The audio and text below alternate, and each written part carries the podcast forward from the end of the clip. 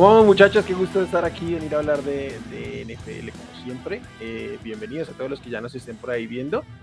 Mm, y pues nada, venimos a hablar de, draft, seguimos hablando de draft, linieros defensivos y edge roster en este, en este caso. Pero primero vamos con lo de siempre, las, las noticias. Eh, bueno, no, no, vamos a ir en orden, voy a ir más o menos como me va acordando. La que pasó hoy, que fue la renovación, la extensión de Derek Carr, un promedio de 41 millones de dólares. 40.5. Eh, ¿Cómo la ven? ¿Cómo, ¿Cómo, ven o sea, el, futuro de los Riders de, de este de um, el propio Carr ahí? Pues, bueno, a ver, dale al línea, hágale, hágale. Listo, bueno. Eh, lo hablábamos muy brevemente esta mañana con Simón por WhatsApp y yo le, mi comentario es, ¿pagaron de más? Sí, no creo que Derek Carr tenga que ser de esos mariscales que esté sobre los 40 millones por temporada. Pero primero, Carr esto cogió una buena época para tener un contrato casi expirando, donde casi no hay nada en la agencia libre y pues no hubo ni siquiera al comienzo, donde el draft no ayuda y donde un head coach llega eh, con cero ganas de una reconstrucción. Josh McDaniels no iba a hacer un review y yo lo tenía claro. Eh, había muchas dudas, pero yo creo que cuando se firmó Davante dijeron hay que asegurar a Carr. Hicieron. Eh, ¿Pagaron de más? Sí, pero me parece que bajo lo que mencioné previamente, fue un buen movimiento para los Raiders. Siguen teniendo el cuarto mejor mariscal de la edición, pero, hombre, estamos hablando de un tipo que ha metido a unos muy mal administrados Raiders a playoffs. Es un tipo que no es élite, pero creo que es decente, incluso un poquito más decente. Entonces me parece que el balance es más positivo que negativo. Sí, yo, yo, creo que les, les, tocaba de todos modos, precisamente pues porque, porque no había nada en el mercado ni remotamente cercano pues a lo, que te puede dar Derek Carr.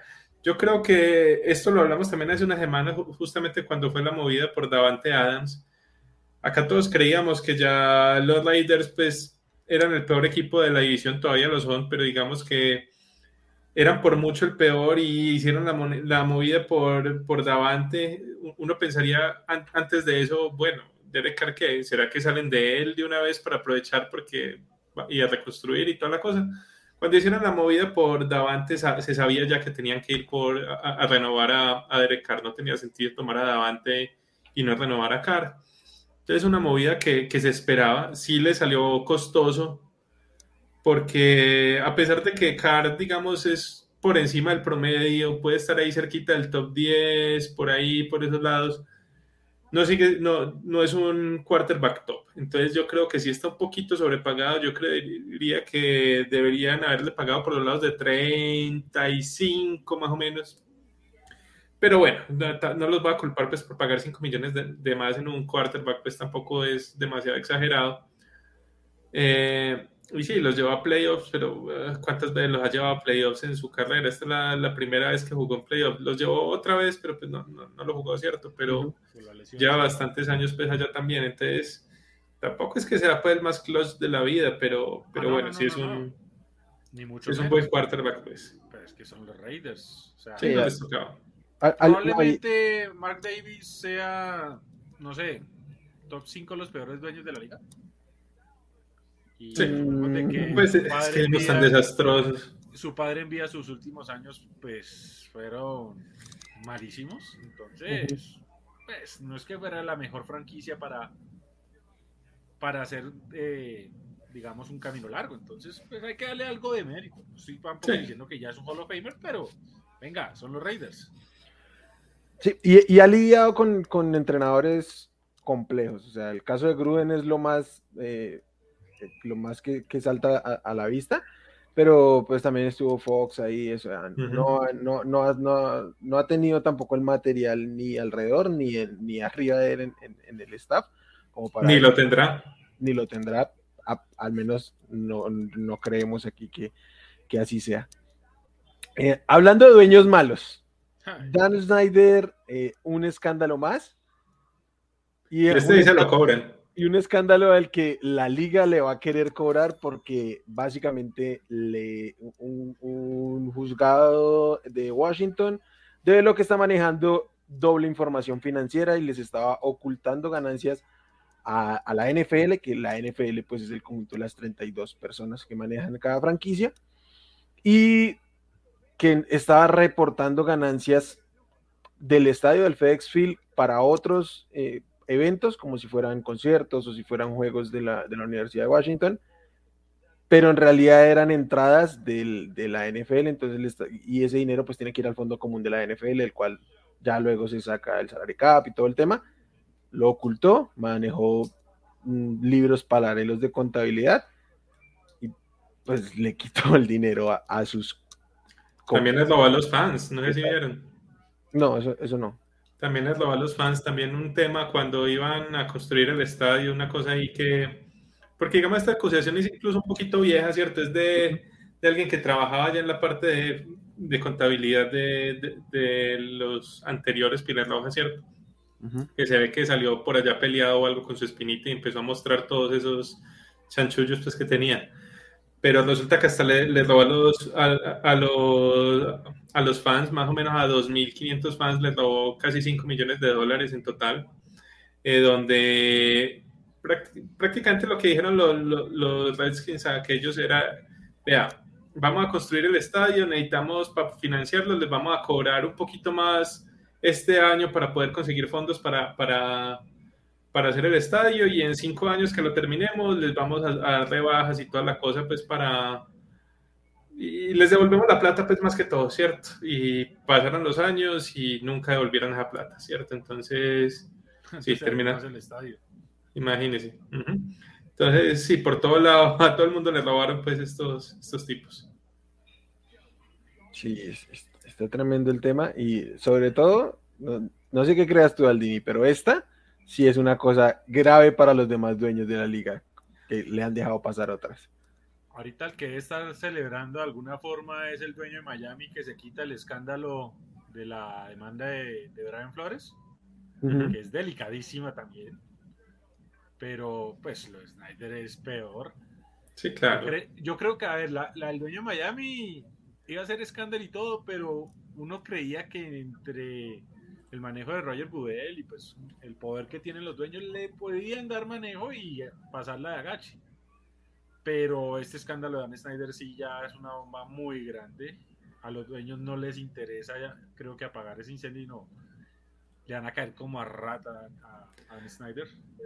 Nada, pues. Sí, es que sea, yo creo que ya los eh, tenemos que contar con que los comandantes van a tener nuevo dueño. Sí, creo. No es que qué pasa ahí, digamos, Gudel y, los dueños son muy buenos para taparse cuando son acusaciones externas, ¿cierto? Esos son excelentes para eso, pero ya cuando le estás haciendo el mal a otros dueños, a todos los otros 31 te los vas a echar encima, ahí sí Gudel no te va a defender para nada, Gudel va a decir, vea, hagan ustedes lo que quieran, yo soy yo trabajo para los 32, es que él trabaja directamente para los 32 y tiene que ver lo que le digan los 32. Entonces, obviamente, si son 31 contra 1, rapidito va, va, a salir, ¿cierto? Y una lástima, pues, que caiga justamente por esto y no por, digamos, otros temas que son moralmente peores. Pero qué bueno, si se va, creo que... Ah, desde que se, vaya. Sí, sí, más allá del motivo, sí, hay que decirlo.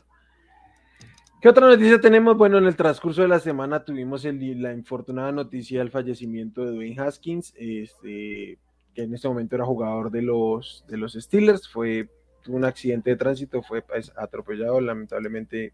Es una pena para el deporte como tal. Y eh, pues nada, resignación, no sé cómo qué más decir al respecto. Alrededor de esto, pues eh, de, derivó una cierta polémica, creo, sobre el manejo de la comunicación, pero puntualmente de, los insiders, de cómo manejan el poder que tienen, porque el poder de la comunicación es un poder a estas alturas de la vida. Eh, Adam Schefter en un tweet, no sé si decirlo desafortunado o incómodo, como ponerlo, básicamente se refirió a sus fallos deportivos a la hora de comunicar la noticia. Pues obviamente eso no fue, no fue bien recibido por, la comunidad en general. Nosotros también apenas lo vimos, fue como, como lo dices de esta manera. ¿Cómo ven ustedes el manejo de esta situación, pero en general de Schefter como persona y en general de cómo se maneja la, situación de los insiders y, el, poder justamente que tienen? Bueno, eh, antes de tocar ese tema, yo pues creo que lo mejor es recordar a Ben Haskins de la forma que se debe. Estamos hablando de un chico de 24 años, eh, menor que nosotros tres. Eh, tomó decisiones malas que digamos, creo que cualquiera de nosotros a esa edad pudo haber también tomado. Y más con plata y pues sin nadie que esté ahí a tu lado apoyándote. Talento había, lástima que nunca lo materializó. Pero yo digo, tenemos que recordar que la, parte humana y esa es la parte que, que se perdió. Yo digo, venga, recuerden a Don Haskins como eh, el poseedor de récords en Ohio State, que no es cualquier programa de, fútbol colegial. Recuérdenlo como un prospecto que estaba ahí, que estaba con una oportunidad de competir en Pittsburgh, pero pues lo de Adam Schefter y otro otro insider, ya Simón va a tocar ese tema, pues es un desastre. Entonces, de mi parte, diré pues que descanse paz de Haskins. La verdad es una pena que haya muerto tan joven, que parecía que iba por buen camino. Había grabado el día anterior un video ahí con, con allí Harris eh, en South Florida, donde estaban pues entrenando y llevando la cosa como bien. Y bueno, es lo que hay y hay que seguir. Sí, tal cual. Sí, sí, la falta de sensibilidad de algunos algunas personas, sobre todo allá en la prensa, es que, que fuera cualquier tipo, pero una persona que le va a llegar a tanta gente, no, no, no puede ser así. Pues cuando eres un personaje público no puede salir así, ¿cierto? Que lo diga cualquier gato por ahí en, en Twitter, pues bueno, vaya y venga, pero una persona, pues, de una figura pública, no, no, no, y lo, y Schefter ya no es la primera vez que lo hace, muchas veces tuitea, yo creo que por, simplemente por sacar eso a toda velocidad y ser el primero, porque ustedes saben pues que siempre Schefter, Rapo, por todos ellos pelean por cuál es el que saca 20 segundos antes la noticia, ¿cierto? Y saca cualquier cosa y, apenas vino un par de días después a, a, pedir disculpas y toda la cosa, yo creo que más por toda la, la mala publicidad que trajo, ¿cierto? porque el Pripe lo único que hizo fue borrar el tweet y poner otro tweet, ¿cierto? Ya sin eso, pero nada de disculpas, nada de nada. Entonces, ah. Y lo del otro tipo, Gilbrand, eso sí fue un desastre, ese sí fue todavía peor. Yo creo que ya el viejito Gilbrand no lo deberían dejar salir, seguir saliendo en radio, ya el tipo ya tiene 90 años, ya déjenlo jubilar. Ya este tipo, no, tiene una mentalidad ya demasiado, demasiado retrógrada. Luego, lo que dijo es que ni, no, e, e, es que ni vale la pena que repetirlo, fue, fue todavía, todavía peor, mucho peor que lo que dijo Schefter, ¿cierto? Ese sí, y yo creo que ese sí ya deberían, con eso ya lo mismo, ya, él tiene 90 años, déjelo descansar ya. No se pierde nada ya. Sí, sí, sí. Sí, eh, yo andaba en el tema de la comunicación, por lo justamente Schefter también tuvo un tweet creo yo, desacertado en el tema Watson. Este, ya se ha prestado para polémicas con los temas de, de Aaron Rodgers hace un año, el retiro de Tom Brady este año. Como que. Con lo de Washington. Con, con Washington. En general, este, los insiders, yo siempre digo esto, no tienen una agenda y hay que entenderlo cuando se siguen, se, se sigue por la noticia, por la información, pero hay que entender a, qué, a quién le responden, si es en su momento a, los dueños, a los agentes, a los jugadores, siempre este, hay que saber de dónde viene esa información, porque eh, ellos no son como espías que se encontraron las cosas, alguien les da la información y hay que entender así, pero creo que urge una responsabilidad con ese tema, no puede ser tuitear por Twitter o tener el chip de que eh, estoy pensando en Haskins como lo que hizo y, las herramientas que tiene, pueden tener incluso los dueños para negociar con él y salgo y tuiteo en ese, en ese tono. O sea, es lamentable, es, terrible y más aún cuando ya se llega a un punto de que es pues la, muerte de una persona. Eh, vamos a lo siguiente. No sé, creo que se me quedó una, noticia que teníamos ahí pendiente fuera, pero ya no. No, hablar de esos comentarios, el tema de Cam Newton, que ah, también con unos comentarios bastante desafortunados, eh, bastante misóginos, sobre todo, ¿cierto? Eh, y no lo hacen ver muy bien. Y la verdad, Cam Newton, que ya estaba flaqueando por ahí en su posibilidad de seguir en la NFL, y creo que yo creo que eso lo puede ya sacar del todo. ¿Qué, o qué opinan? Porque yo creo que su stock no, es, no estaba lo suficientemente alto como para ponerse en esas. Como ya le había pasado, porque ya había tenido unos comentarios desafortunados sobre el tema en algún momento, pero pues aún era la estrella de Carolina y ahí. No, y no eran solo comentarios, o sea, es que tú puedes decir algo y a veces malinterpretarse. Ha pasado que a veces la frase suena demasiado polémica y ni siquiera va con esa intención y dice, eh, mira, lo puedo entender, se expresó mal, lo que sea. Eh, yo creo que Wilmer se refiere, ¿sabes? Que siendo quarterback de los Panthers, en una rueda de prensa le preguntó una periodista femenina eh, sobre el tema de rutas y todo. Y este tipo con una actitud déspota y ruin, burlándose, nos da a entender que tomó a la vieja como burla, que no la toma en serio y digamos, nos, nos, dejó claro ya en ese momento cómo era el hombre. Pues con las declaraciones que dio recientemente, solo lo comprueban. Y pues creo que ya con esto es claro decir que Cam Newton en la NFL no va, porque pues primero el talento ya no está. Perdónenme, él nunca se desarrolló como pasador. Él quiso volver a Carolina y volvió más que todo porque pues comercialmente hablando es un éxito en Charlotte y ya está. Pero ese tipo no tiene ni para pasar. El tipo ya para mí está fundido y después de ver esas actitudes, no sé, creo que ya es mejor que se dedique a su mundo fashion, a sus sombreros, a sus polémicas, pero la NFL ya no es. Sí, yo creo que, y, creo que aquí se la van a cerrar justamente a en la cara, más allá que una decisión propia. Sí, sí, sí no, tiene el, la, repercusión suficiente como para que lo pongan por encima de lo que acaba de suceder. pero bueno, vamos a lo que a lo que veníamos, a hablar de draft, cosas un poquito más, más lindas. otra vez gorditos, esta vez del otro lado de la línea. Eh, vamos a tratar de abarcar eh, el la totalidad de la línea defensiva, que es compleja porque es una clase bien profunda. Está, creo que es probable que este programa sea el que más talento pueda recoger de los que vamos a hacer, porque juntamos dos, dos posiciones o dos, zonas del campo que tienen bastante talento. Entonces, nada, empecemos por, por dentro de la línea. Traemos tres nombres centrales y vamos, vamos de atrás para adelante, ¿les parece? De una interior. Sí, el interior, pero entonces vamos subiendo en el, orden.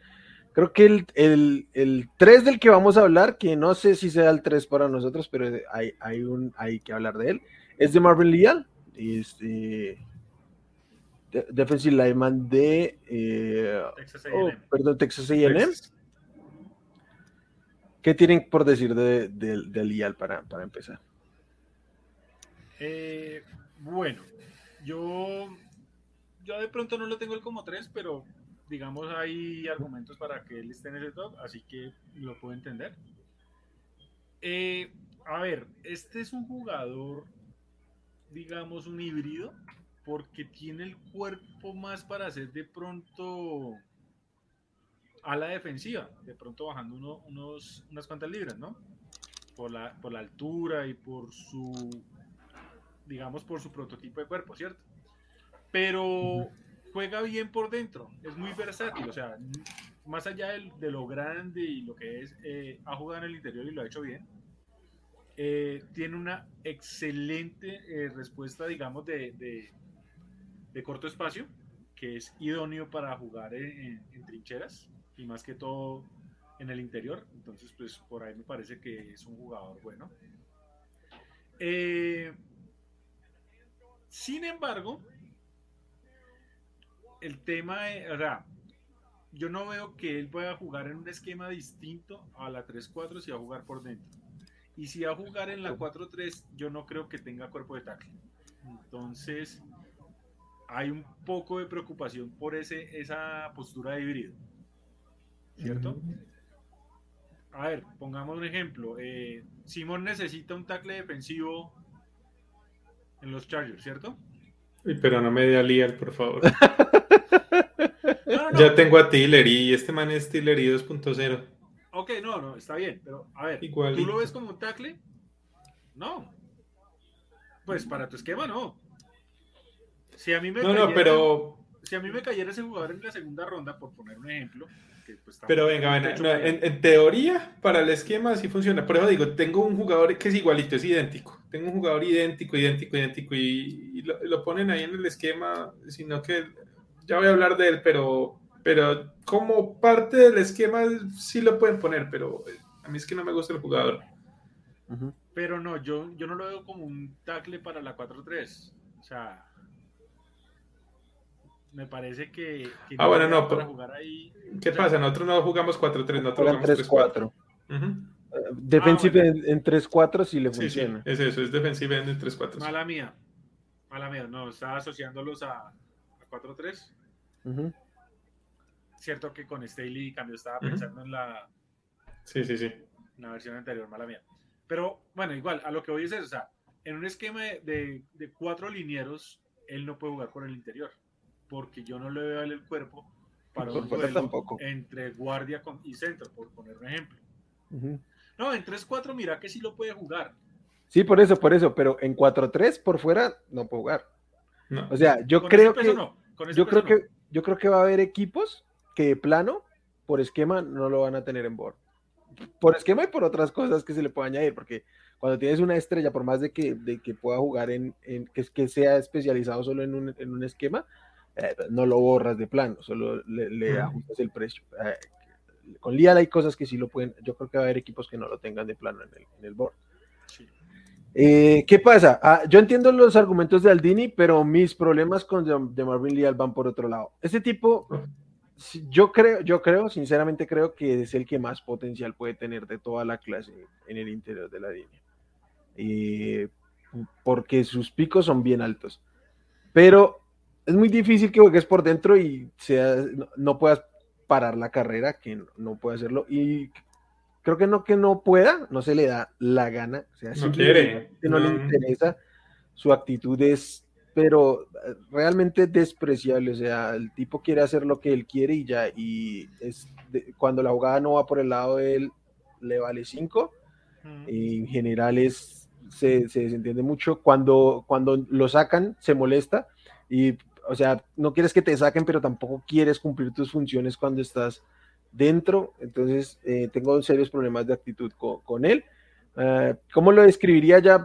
Porque no solo es, caerle por lo mal que hace, e, es, un, es un híbrido, como dice Aldini, que lo que hace es buscar meterse al backfield, ¿no? O sea, e, es especialista en presionar al, al coreback y, pues no, no, de gratis hizo 15 capturas esta, esta temporada no se dice fácil que se capturas desde el interior de la no, línea. Y es que, a ver, si eres Edge, digamos, yo puedo entender que priorices querer atrapar el fiscal y que no seas idóneo en el juego terrestre. Pero si juegas interior, tú tienes que ser íntegro. Tienes que tener fuerzas tanto al pase como a la carrera. Es más, si es mejor un poquito para la carrera que para el pase, pues bien. Exacto. Al contrario, es más grave. No, que, que yo, yo, viendo este jugador veía igualitico, igualito a Jerry Tiller y ahorita en los Chargers, que, que ha sido un pick bastante flojito, pues que, que tuvimos hace un par de años, también en primera ronda. Justamente también porque tenía todo el tamaño, todo el potencial, el buen pass en el interior, toda la cosa, pero es un desastre por tierra, es muy, muy, muy malo por tierra. No, yo creo que ya dijeron todo, pues el, el tipo tiene yo creo que suena mucho, sobre todo por el nombre, porque el tipo viene de ser un recluta cinco estrellas en, high school, ¿cierto? Siempre sonó por todo lado el nombre de Marvin Lee, al que iba a ser una superestrella. Pero yo veo problemas de actitud muy, muy grandes. Pues lo, que dice, el motor es pésimo, deja ir muchas, muchas jugadas. Cuando ya sabe que, no lo va a coger, ni siquiera sigue ahí, ya, ya, se deja ir más bien, ¿cierto? También fue arrestado, eh, arrestado ¿cierto? Por marihuana. Eh, algunos dirán pues que no es muy importante, pero recordemos que la marihuana todavía no es aceptada pues en la NFL, entonces hay que tener ahí cuidado con, esas cositas. Y no, a mí, a mí la verdad es, pues obviamente si cae a día 3 o algo así, sí lo tomaría pues porque tiene buen upside como tal. Pero yo la verdad en las primeras tres rondas no le, no le metería un pick a un jugador que la verdad yo no le noto mucho interés. Por más potencial que tenga, no, la verdad no me gusta. De acuerdo. Creo que estamos todos como en... Sí, y de todos los linieros que vi, este fue el que menos me gustó, de todos. Sí. Va. Vamos con los otros dos, que creo que estos dos sí son los dos mejores. ¿Por qué hablamos de, Marvin Lee, aunque tenemos otros por delante? Porque es el que más conglomera este, información, ¿no? O sea, es de los que más se ven por todo este background que ya justamente ¿Y cuándo en qué ronda creen que se vaya? Porque pues acá decimos que, pues, que por nosotros sería día 3 o algo así, pero yo creo que tiene hype al tico y se va antes. Pues, Mira que yo puedo entender bajo un escenario donde varias piezas caigan y lo tomase yo en la segunda ronda, yo podría darme por bien recibido, pensando que mi pick de segunda ronda es bajo y pensando en que cubre una necesidad, pero yo de alguna forma estoy igual que Simón, no, no sé, no, no, no, no me motiva. Yo, yo, creo que es jugador de tercera ronda. En, yo creo que en tercera. En, Great, pero creo que se va a ir en segunda. O sea, para mí es jugador de tercera. Pero sí, creo que, va en segunda. Yo creo que igual sea en tercera al tico. Yo creo que se va a ir en, segunda. Igual en eso, dos, tres. O sea, depende de qué equipo sea el más interesado, ¿no? Entonces se va a ir o a finales de segunda porque, digamos, los, los, Bucks, todos estos equipos que están al final de la segunda, si no lo toman ahí, probablemente ya no lo van a encontrar más tarde. Entonces, este, pues va, a depender ahí de, qué equipo sea. Vamos con el número dos, eh, Jordan, eh, Davante Wyatt, Devonta Wyatt de Georgia. Ah, es, es Red Chip Senior, o sea, ya es veterano.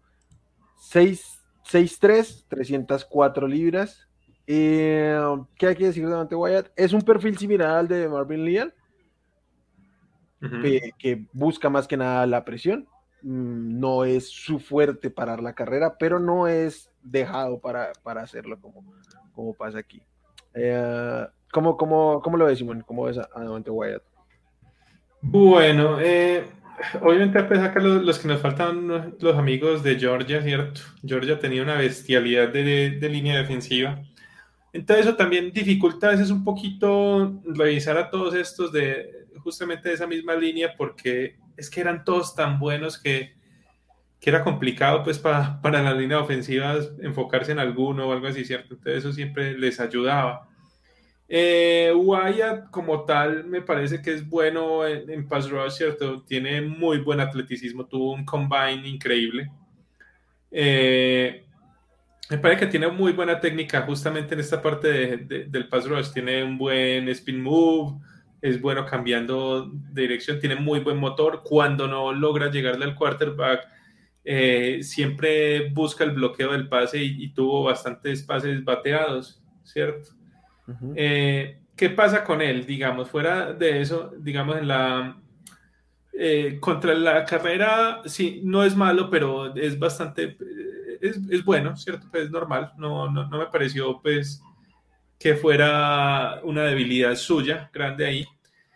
Pero digamos que él tiene un par de problemas de todos modos. Primero, eh, solamente tuvo un año dominante, ¿cierto? El año pasado. Los otros años apenas vino a entrar en la rotación hace dos años y no es que tuviera mucha cosa. Entonces solamente tiene un año grande de producción y el otro problema grande es que eh, tuvo problemas fuera del campo, ¿cierto? Temas de violencia intrafamiliar, de daño a propiedad y, cosas así, ¿cierto? Entonces eso a pesar de que luego lo, digamos, quitaron los cargos y eso, pues eso, eso igual mancha ahí un poquito. Eh, um, Pero me gusta bastante, me, gusta bastante el jugador como tal, yo sí lo tengo... Este sí es jugador de primera ronda, eh, clarito. Creo que los dos tackles de Georgia son los únicos linieros defensivos por dentro que tienen para hacer primera ronda. Yo no veo ningún otro, pues. No.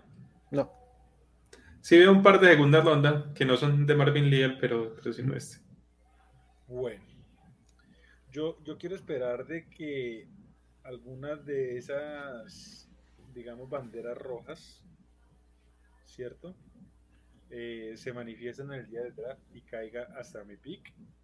Tengo una necesidad por linieros defensivos, pensando a futuro, ¿no? Y a mí me encantaría ver este tipo jugando al lado de Vita Vea. Sí, porque este tipo no es el tackle nariz, este tipo es técnica 3, técnica 1, pero, pero no técnica 0, pues. Pero, a ver, y es que, a ver, eh, ahorita vamos a hablar del compañero que tuvo en Georgia, ¿cierto? Que es una bestia. Pero creo que esa bestia que tengo yo en Tampa es mejor. Es todavía mejor. Entonces, imagínate a Vita Vea haciendo lo que hace, que es más atlético, que incluso te puede jugar los tres downs, y teniendo este tipo ahí al lado haciendo estragos. Pues, pensando a futuro, es una delicia. A mí, eh, Wyatt me encanta. Eh, tengo que decir, me, parece que es un gran jugador. Me encanta lo que puede ofrecer en el pass rush, sin que sea flojo en el juego terrestre, porque no, es bueno. Entonces, tengo un fetiche con este jugador y espero que, que realmente me caiga porque sí es ese jugador que, que, quisiera. La verdad es como, como mi, mi, primera opción, pero yo creo que lo van a tomar antes. No creo que les llegue. No, no, es muy difícil. Muy difícil, pero es sin duda alguna un muy buen jugador. Esto me gustaría, me gustaría, digamos, que que desarrollar un poquito más de técnica. No lo culpo por, por, la, por la línea que jugaba en Georgia, pues que, que dominaran a punta de físico. Pero en la NFL eso tiene que cambiar, entonces sí se espera que, que desarrolle un poco más de técnica, si no puede llegar a complicarse a nivel pro. Eh, de acuerdo, yo agregaría que es un poquito veterano, ya está por arriba de los 24 años, y entonces como que su techo está muy cerca. O sea, puede mejorar, sí, pero está para jugar ya y, básicamente el nivel con el que empieza va a ser más o menos estable durante el tiempo que dure en la liga. Eh, yo no lo veo como un gran problema, pero pues obviamente el margen de mejora disminuye con la, con la edad. Este, y creo que lo que mejor le vendría sería, y justamente por ese lado está el, tema de, de, su draft capital estimado en este momento, irse en un equipo relativamente contendiente porque no lo veo siendo el, siendo el punta de ancla de una, de una línea defensiva, no, solo porque no puede ir por dentro dentro, sino porque pues no tiene, no tiene experiencia ni creo que la capacidad para aguantar dobles bloqueos o algo así. Que pues en Georgia era otro el encargado de, este tema. pero bueno, creo que creo que va a ser un titular básicamente desde día uno, entonces pinta bien de Monte Wyatt. Yo creo que se va a ir por ahí. De, los 25 creo que va a andar saliendo por ahí. Yo creo que entre el 20 y el 25 se va. Sí, el 25. Y el otro creo... Yo creo al línea que si de verdad quiere ese, creo que le toca subir un par de... No, mucho, pero subir unos 5 puesticos. Saltarse los, saltarse los Packers. Sobre todo los Packers, sí. No, pero yo, yo, yo soy pero los Packers no tienen pick en primera, ¿no? Eh, tienen dos. Tienen dos, ah, tienen el dos. De, los, de, los Raiders. Tienen el de ellos y el de los Raiders. Estaba contando solo con el de ellos y no, no me acordaba del trade. Sí, sí, sí. Eh, bueno, el otro. Y el otro que me, me, pareció curioso que Simón dijera que cuando ves a Georgia es difícil seguirle la pista a todos. Con Jordan Davis no tenemos ese problema. Cuando Jordan Davis está ahí, sabes que Jordan Davis está ahí, porque es un grande. enorme, enorme, mide 6, 6, pero pesa 341 libras, es senior de Georgia, no obstacle o defensive tackle, puede jugar en ambas, pero eh, es, una, es una bestia, o sea, es gigante, gigante. Pero es, el, el hecho de que sea gigante no le impide que se mueve con una, no diré facilidad, pero para el tipo de cuerpo, de cuerpo que tiene no tendría por qué moverse así. Aguanta muy bien los dobles bloqueos, es buenísimo en el juego eh, terrestre, igual y si puede eh, romper el, el, la línea y, llegarle al coreback, eh, pero no es su especialidad. Acumula por ahí cada temporada dos, tres, tres sacks y ya pero contra el juego terrestre es inamovible y básicamente porque el tipo es un gato. Y aguanta, aguanta ahí no hay por dónde pasarle. Y eso aguanta doble bloqueos que da miedo, pues eso no lo mueven entre, ni entre dos lo, lo, mueven, ese tipo se ancla y ya, ahí quedó. Entonces, creo que eh, todo eh, esto que hace y sumado al muy buen combine que tuvo, eh, pues lo, lo aferraron a ser el, el, el, el, liniero defensivo más importante de la clásica, imagínate, 340 libras y corrió las, las 40 en 478. no, y el salto largo, el salto largo es una locura. El, salto largo y... Fue el mejor salto largo de cualquier tipo de más de 300 libras, él tiene 340, pues no es que sea 300 ahí poquito, ¿no? 10.03 marcó en el, en, el, en el salto horizontal. Sí, sí, sí. Da, mucha muestra de la, de la, explosividad. Porque además en las 40 corrió 4.78, pero es que en las 10 yardas marcó 1.63, eh, que es tiempo de que de linebacker, si al caso. Entonces sí está tremenda la explosividad de, de Jordan Davis. Aldín, ¿tú qué, qué, tienes por decir de, de, de, A ver, no vayamos a echar todas las flores porque o sea, si vamos a echar flores lo estamos vendiendo como si fuera el Big 1 global. Ajá. A ver, es un monstruo, es un fenómeno, pero yo tengo que hablar de las preocupaciones. eh, y eso fue un bastante polémico alguna vez con Wilmar tocando el tema de lo físico. Sí. Porque es que, a ver, ¿cómo puede ser posible que seas tremenda bestia física, pero el cuerpo no te dé para jugar más de dos downs? Yo creo que sí le va a dar. Tiene que dar. Le va a costar, pero a ver, después de ver la capacidad atlética, le tiene que dar. Le tiene que dar, exacto. Yo digo lo mismo. Lo que pasa es que eso es una proyección, más que una realidad en estos momentos. A ver, cuando tú tomas un jugador grande, tú tú quieres que sea más que solamente un tipo que te ocupe espacio y que te, que te bloquee el juego terrestre. Tú quieres que sea un jugador íntegro. Yo no te estoy pidiendo que te traiga 10, 12 capturas por temporada, no te las va a dar. Pero yo estoy pidiendo un tipo que, que no sea predecible. Y si vas a ser un jugador de solo dos downs, eso sí me preocupa. Si es un jugador que solo se va a comer dos downs, digamos que más allá de sus virtudes y todo eso, va a ser un jugador de alguna forma fácil de, planear. Y eso, eso preocupa, ¿cierto?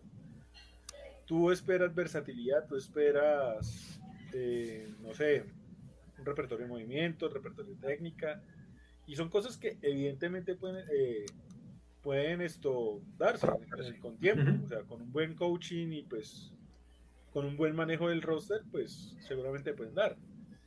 Pero hoy por hoy es la gran incógnita. Y pues a ver, si hablamos de talento y de, digamos, de, su techo como tal, estamos hablando fácilmente de un jugador que debería ser top 10. Fácilmente. Este, yo voy a decir que si no fuera porque no puede jugar, no, no solo tres downs, es que no puede jugar tres snaps seguidos. Ese es el problema, porque yo creo que, yo creo que, Sí, yo creo que le falta mejorar ese temita, pues, pero. Porque es que yo no creo que él tenga. temita, es un tema. Sí, es tema importante. Es que yo no tengo problema con la técnica. O sea, yo entiendo lo de Aldini porque movimientos no tiene. Movimientos de, de pass no tiene. Solo tiene el bulldoge. El tipo solamente utiliza el bulldoge. Pero, con solo eso ya gana. Es que es tan grande y tan fuerte que hace un bulldoge y no lo aguanta nadie. Sí, el problema es que no puede estar en el campo tres snaps seguidos porque se funde. En 2021 no, pero en años anteriores tenía que ir a la banca, no a descansar, a ponerse oxígeno. Es, es tremendo. Y en, y en el 2021 tú lo veías que si estaba cuatro snaps en el campo, lo sacaban y ya se veía en el, en el, en, el sideline agotadísimo. Y el tape contra Alabama creo que es lo, lo, más, lo que más lo desnuda, porque hay un momento en que la ofensiva es rapidísima y están una jugada tras otra, tras otra, tras otra, y tú lo ves llegando a la línea todo el tiempo jadeando. Mm, pero muerto, muerto, muerto. Yo entiendo que mucho, mucho, podrán decir que, que, no juega tantos snaps por la rotación de talento en Georgia, que sí la hay, pero Deontay Wyatt, por ejemplo, le saca casi 100 snaps. Entonces, tiene un problema de acondicionamiento físico. O sea, y, creo que son temas distintos. Una cosa es ser atlético y saber poder mover tu cuerpo y otra cosa es tu capacidad aeróbica. Y si no la mejora, eh, va a tener problemas. Igual y hay jugadores en la NFL que se pueden mantener eh, en rotaciones y todo el tema. Y, creo que el, suelo es suficientemente sólido. Pero si no tuviera este problema, para mí sería top 5 de la clase. Si, si no Sin duda. problema eh, de, acondicionamiento, básicamente. Que es, Pero bueno, es que a ver, este yo, yo este tipo lo he visto bastante justamente pues porque desde el principio nos lo han moqueado bastante a los Chargers, ¿cierto? Por, por esa necesidad. Eh, a ver, de entrada, este tipo no es Vitavea, ¿cierto? Que entonces de entrada, yo no sé si top 5, yo creo que de top 10 de pronto sí, porque a mí Vitavea me pareció que fue un, un lobo enorme pues en su, en su draft. Pero en su eh, draft. Sí, sí, y, era más este diferente y toda la cosa. Claro, en ese draft había quarterbacks y toda la vaina que en este no hay. Pero, pero igual, yo creo que el techo de él, si logra mejorar este tema y eso, puede ser un Vitavea Light un poquito menor que Vitavea. Al menos tiene la capacidad atlética para ser como Vitavea, pero obviamente Vitavea llegó mucho más hecho pues al, acá pues al, al draft total. Exacto, en técnica. Yo creo que la técnica le puede eh, enseñar es eso, es que él logre mejorar un poquito el tema de la estamina, porque igual lo que decimos de técnica de pass rush, lo que les decía, el tipo solamente utilizaba el, bull rush, no, utilizaba nada más, pero es que le pone una mano al centro, una mano al guardia y los empuja a los dos. y se mete ahí. E, e, era demasiado fuerte, demasiado grande, demasiado móvil. Yo creo que después del combine me parece que tiene, porque yo no pensé que fuera a salir tan explosivo, tan rápido. Yo creo que viendo esa explosividad que tiene, yo creo que tranquilamente un equipo en el top 15 se le puede apostar a que le puede trabajar en la parte aeróbica. Es que eso le puede trabajar también, pues. Por lo menos de subirle a que juegue el 75% de los snaps, 70, 75% de los snaps. No. Yo creo que puede jugar al menos el 70%. No. Sí. Pero, pero, pero que llegue al 60 me siento bien. Bueno, está bien. Yo creo que con el tiempo, de pronto el primer año no, pero yo creo que con el tiempo le puede llegar al, 70. Bueno, pero creo que ese es su gran problema, porque eh, la técnica es, es, adquirible, pero el tema físico es el que, el que más hay que, que trabajar. Tenemos otros nombrecitos por ahí, vamos a nombrar cada uno uno muy rápido porque ya dejamos claro que hablamos de uno que no es nuestro Teres, entonces hablan de unos nombrecitos por ahí como para no dejar en el tintero, pero vamos rápido para seguir. Aldini, ¿qué, qué tienes ahí? Es, a ver, yo inicialmente iba a hablar de un jugador, causa mucha polémica y yo creo que más bien se lo voy a dejar a Simón porque tengo mis dudas de hasta qué punto puede ser un, dinero interior o no. Eh, pero hablé de él, hablé del que yo la verdad sí lo vi un poquito, pero no, no, lo estoy así de full. Hágale, dele a ese. Listo, ok, bueno. Entonces, tenía otro, pero bueno, dale. Eh, el Logan Hall, él es de los Houston Cougars. Eh, a ver, el tipo tiene, digamos, el mismo, la misma situación de Marvin Leal y es que es un twinner, digamos, está construido exclusivamente para ser un defensive end de la 3-4. Eh, físicamente, incluso eh, a mí, eh, digamos, lo mencionaba ahorita a ustedes, yo veo muchas similitudes a nivel físico, no como prospecto ni como talento, a Arik Armstead, que está en, en los 49ers. Y es más o menos ese prototipo de jugador que uno espera que, que pueda llegar a ser. Lo que pasa es que estoy hablando de que Eric Armstead cuando llegó a la liga llegó como un prospecto que si bien no era espectacular, era más que sólido y que fue top 15 en su draft, de que a nivel pro eh, no ha decepcionado, sigue sin ser espectacular, pero hey, juega bien, se mantiene y ganó su extensión de contrato y se mantiene más que vigente, ¿cierto? Yo no sé hasta qué punto este tipo pudiera llegar a hacer eso. porque incluso a mí me hace que es demasiado inestable. O sea, tiene unos atributos físicos interesantes, más allá pues, de ser un twinner, pero tiene unos atributos interesantes, pero es, como si no conociera de, de, lleno su cuerpo y sus habilidades, sus más y sus menos, y pues no tiene ese control que, que demanda la posición. Entonces, digamos es un prospecto, es un prospecto que de pronto en segunda ronda me parece que valdría la pena, pero tiene que haber un que, lo valga la pena. De acuerdo. Este, Simón, ¿tú qué nombre tienes por ahí? Bueno, no, yo tengo a Travis Jones, justamente porque estaba mirando el tema de tackle nariz, más que todo, ¿cierto? Mm, Travis Jones, yo creo que no ha llevado muchos reflectores justamente porque este Jordan Davis es tan grande que los lleva a todos. Pero Travis Jones me parece que es un muy buen tackle nariz, mide 6'4, 30, 26 libras de Connecticut. Eh, es el tackle nariz clásico, pero este tipo, por ejemplo, este tipo es un tipo súper fuerte. Si lo llegas a ver sin camisa, el tipo es cero gordo para hacer un tackle nariz, tiene apenas 13% de grasa corporal. O sea, el tipo es una mole, es un bloque, es muy, muy, muy sólido. Eh, y como tackle nariz, entonces es, es, muy bueno en el, en el tema pues del juego terrestre, obviamente. Es bueno penetrando gaps y forzando pues a los, a los corredores a redireccionar inmediatamente. Eh, tiene muy buen, muy buen primer paso. Como les digo, sobre todo es en el, en el juego terrestre es supremamente sólido, le falta un poquito de pass rush. Y el otro tema con él es que tiene poquita experiencia porque perdió todo el 2020 y en 2019 no era titular, entonces también es solamente un año que, que, tuvo, pero, pero la verdad, como, como tackle nariz, es muy, muy sólido. Es, obviamente no te da el upside que te da Jordan Davis, sobre todo en el pass rush, porque Jordan Davis, a pesar, como decíamos, a pesar de que no lo ha mostrado, tiene capacidades. Yo creo que este también puede ganar un poquito pues, en el pass rush, pero nunca va a ser un super prospecto pues atacando al, al quarterback, pero es de lo, tranquilamente te come los doble bloqueos y los aguanta bien, no pierde, nunca lo vas a ver que, que se lo lleven dos, tres yardas para atrás, no, es, aguanta muy bien, muy bien su sitio y penetra muy bien, sobre todo en el juego terrestre ubica el balón. Entonces me gusta bastante como, como tackle nariz, ese sí es técnica cero, máximo técnica uno.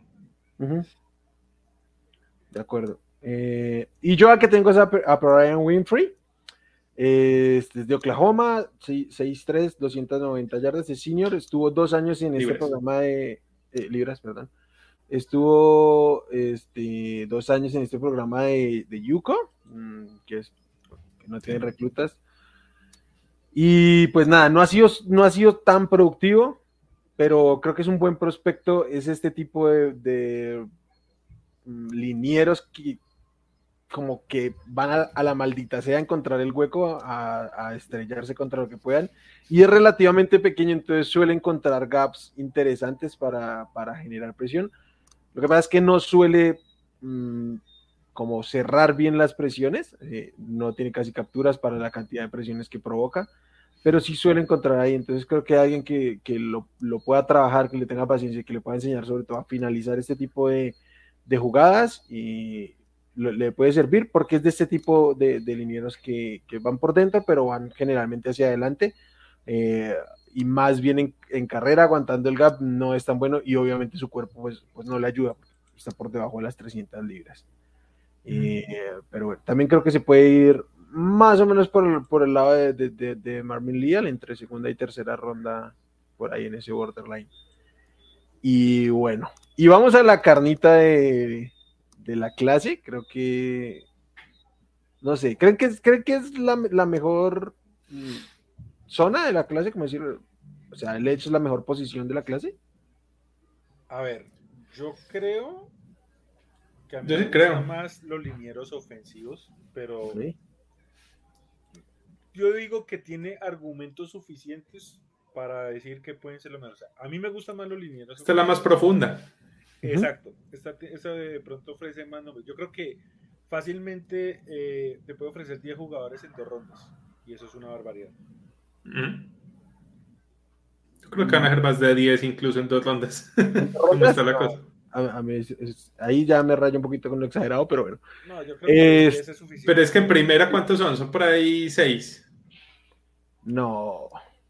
¿Cinco? Ah, ¿Cinco? ¿Cinco? Yo máximo cinco, porque es que, digamos, si bueno, cinco pues. Esto quiere decir de que hay mucho mucho reach por parte de ciertos equipos y puede llegar a bajar muchos talentos de otras posiciones. Sí, sí, sí, puede llegar a ser seis más que todo por la carencia de mariscales, pero tampoco. Podría ser seis, es, digo, seis era por, oro, por Ollao, pues ya vamos a hablar de él, pero ah, sí, yo creo que. Yo no lo tomaría en la primera, pero no me sorprendería que, se, que alguien por allá al final de la primera lo tome, pero. Los Daytas. Mm. Simón, Simón va a meter 6 edge y 7 receptores en la primera ronda y queda otra mitad de, de primera ronda, básicamente. Este... Básicamente va a meter 6 receptores y 6 y seis edge. No, no va a meter quarterbacks porque no lo merecen. Yo quiero, ver, yo quiero ver cuando hagamos el mock draft. ¿Dónde están esos 7 edge y esos. No, 6, 6, 6. 6 y 7. Vamos a ver, y, un pon, y un ponte dice César por ahí. Este... El Ponter es en cuarta. Venga, empecemos con Jermaine Johnson, eh, Florida State, eh, Redshift Senior, 6'4 y 250, 6'4 eh, altura y 254 libras. Y obviamente hay que preguntarle al Dini por Jermaine Johnson. Ay, Jermaine, Jermaine. Es muy buen jugador, yo no se lo voy a negar. Me encanta. Pero creo que le falta un poquito de explosividad. O sea, para hacer esto, pass rusher no es malo. Tiene, pues, digamos, de velocidad y se dobla bien y todo. Pero creo que le falta un poquito más como de, potencia, ese, ese disparo, esa reacción inmediata, ¿cierto? Y la cosa es que, pues, a ver, Florida State es un programa que se ha trabajado, la verdad, muy mal desde que, desde que Jimbo Fisher se fue, ¿cierto? Eh, no hemos podido encontrar como estabilidad en el programa y pues eso no ayuda a los prospectos que han venido del, del programa de los, de los Seminoles. Pero muchos decimos, bueno, ¿y por qué solo este año apareció? Así en los otros pues fuera muy, muy pec y todo. Es que lo de los Seminoles hombre, no, eh, ha sido malo. ¿Y cómo es que solo aparece hasta este año? Eh, Entonces. pero es que antes era linebacker y no está en Florida State además. Él, estaba en Georgia. Y era linebacker. Se, transfirió para 2021. Pero igual en Georgia tampoco aparecía. porque era linebacker. En Georgia, Lo tenían mal ubicado. En Georgia estuvo muy, muy, muy tapado y jugaba más atrasado. Bueno, yo Jugaba como linebacker interno. La verdad, yo lo referencio por este año y pues sí, muchos decíamos como no estaban, pero no lo tenía referencia en Georgia. Mala mía ahí. Eh, a ver. No me sorprendería si por cosas de la vida cae en primera ronda, pero creo que sería una irresponsabilidad y creo que lo mejor que podría pasar es que caiga segunda. Sería como un pick más responsable el físico está y todo, pero tiene que, no sé, desarrollar un poquito más de instinto, la verdad. Más de, de, ese olfato que tienen los grandes jugadores. Ok. A mí que me parece con este Germain. Bueno, primero, lo que decía, pues, o lo que hablamos ahorita, eh, tiene solamente un año de producción, porque antes estaba en Georgia en otra posición que, que no lo hacía brillar bien. Eh, ¿cuál es el tema? El, tipo pintaba justamente para hacer un segunda ronda, tercera ronda, por esos lados, pero vino primero el Senior Bowl y en el Senior Bowl... Se volvió loco. Se volvió loco. Fue el mejor jugador de todo el Senior Bowl prácticamente, ¿cierto? No, no perdió una un solo rep en todo el Senior Bowl, no solamente en los entrenamientos, sino también en el juego.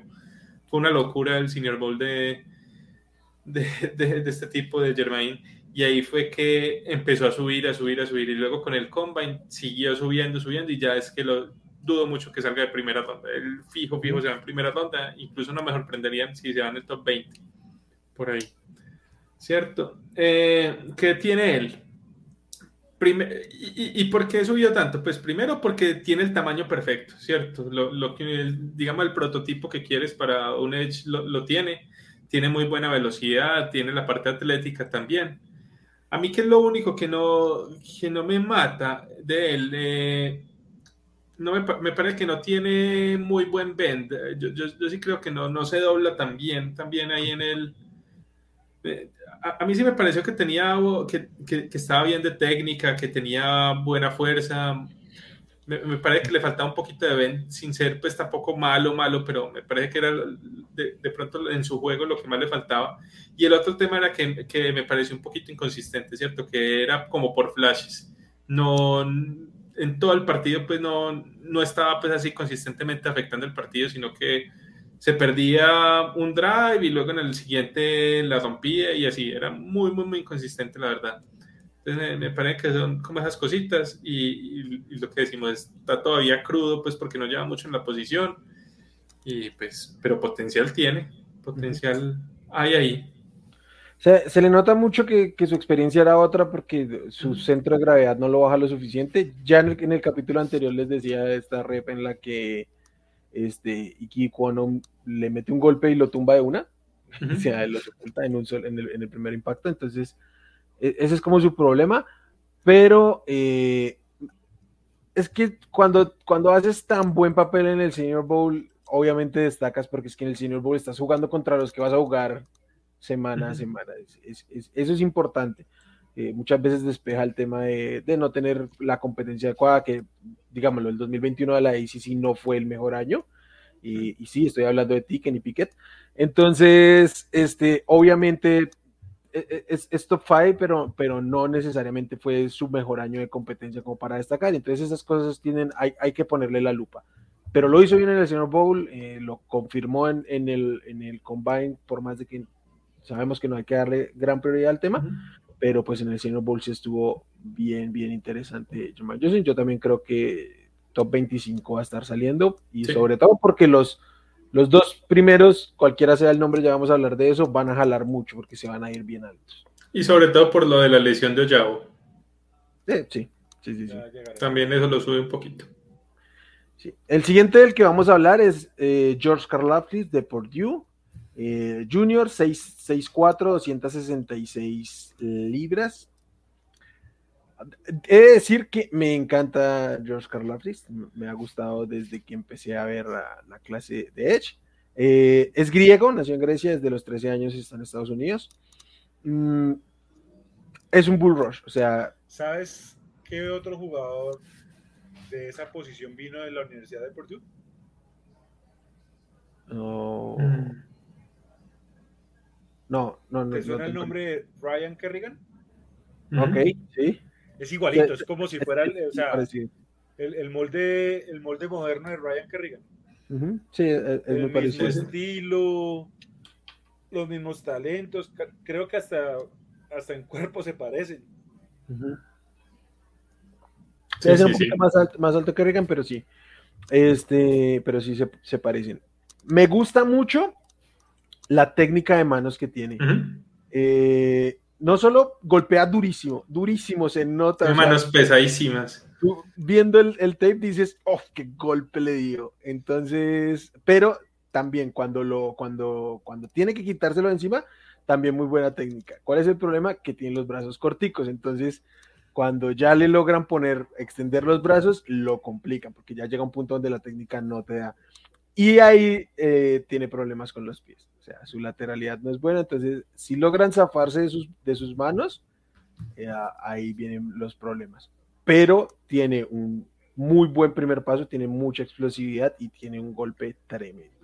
Bueno, yo te digo una cosa, eh, y eso sí, cuando yo me puse a mirar cosas de este tipo y mirar lo de las manos, porque cualquiera que intente ver eh, los videos de él distingue eso de una es que el tipo practica eh, artes marciales mixtas. O sea, el tipo fácilmente, si no le da la NFL, eh, se le presenta a Dina White y se hace sus pelitas en UFC, capaz hasta hace carrera.